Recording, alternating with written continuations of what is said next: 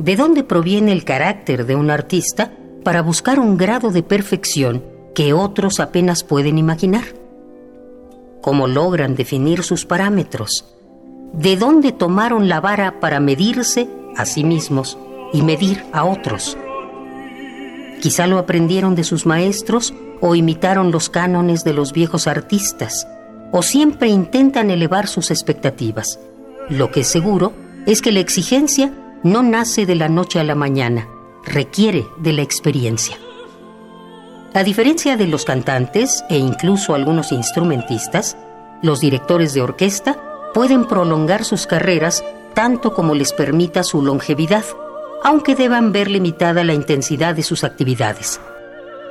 La perfección autoimpuesta por Alberto Seda trató de convertir al mejor director de Rossini en la excepción que confirme la regla, donde otros veían limitados sus movimientos y reducidos sus temas. Seda se mantenía firme a la velocidad que cada ópera le demandaba muy difícil y, muy interesante, muy feliz a la vez. Él es apasionado en su trabajo, lo ama. Eso hace que cuando no consigue lo que él quiere de la voz que tiene delante, pues se enfade. Y nosotros ya tenemos madres para que nos digan lo bien que lo hacemos. Me interesa muchísimo que él me diga lo que hago mal.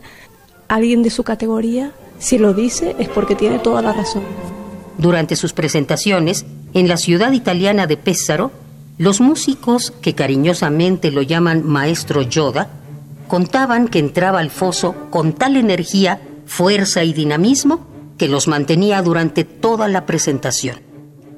No era cualquier esfuerzo.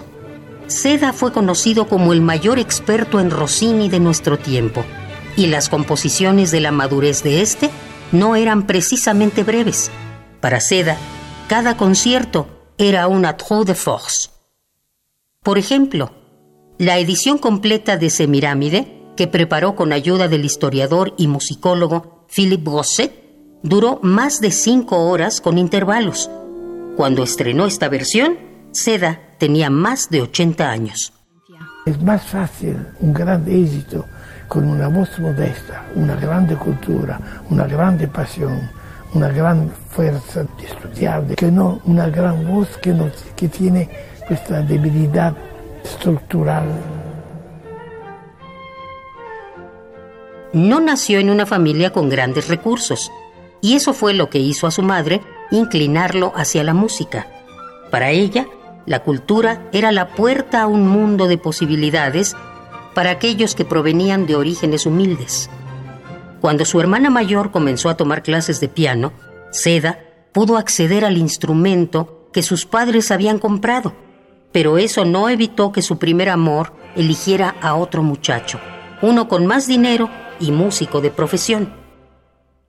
En la secundaria, su sed de crecimiento intelectual lo convirtió en un lector voraz, leyendo libros de más de 300 páginas en un día, aunque confesaba que lo más probable es que no hubiera leído los libros a la perfección. Aún así, en los años de la posguerra, este hábito convirtió a Seda en uno de los pocos músicos con una verdadera cultura literaria y muy versado en Goethe, Shakespeare, Cervantes y los grandes filósofos. Sin embargo, la definición de lo que quería para su vida llegó tarde y poco faltó para que el mundo no conociera su enorme talento como director de orquesta.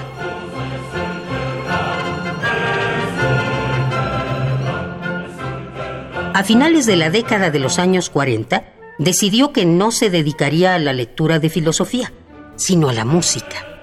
Era ya demasiado grande para iniciarse en cualquier instrumento, donde cualquier otro intérprete le llevaría años de ventaja. Sus opciones como músico eran compositor, director de orquesta y empresario para financiar conciertos.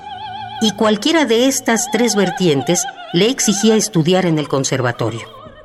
Pero ya había cumplido más de 18 años, la edad máxima permitida para entrar a los estudios musicales.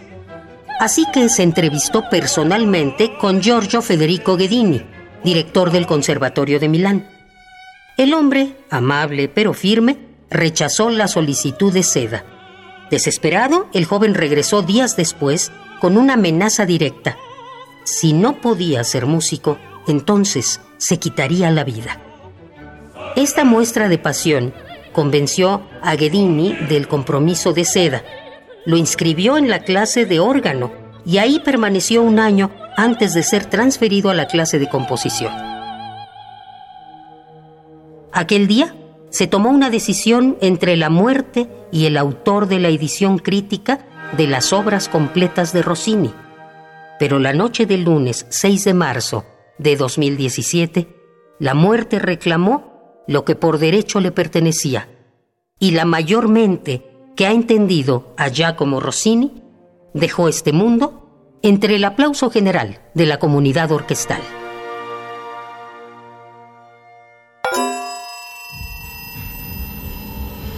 Autores que el tiempo no borra. Indeleble. Indeleble.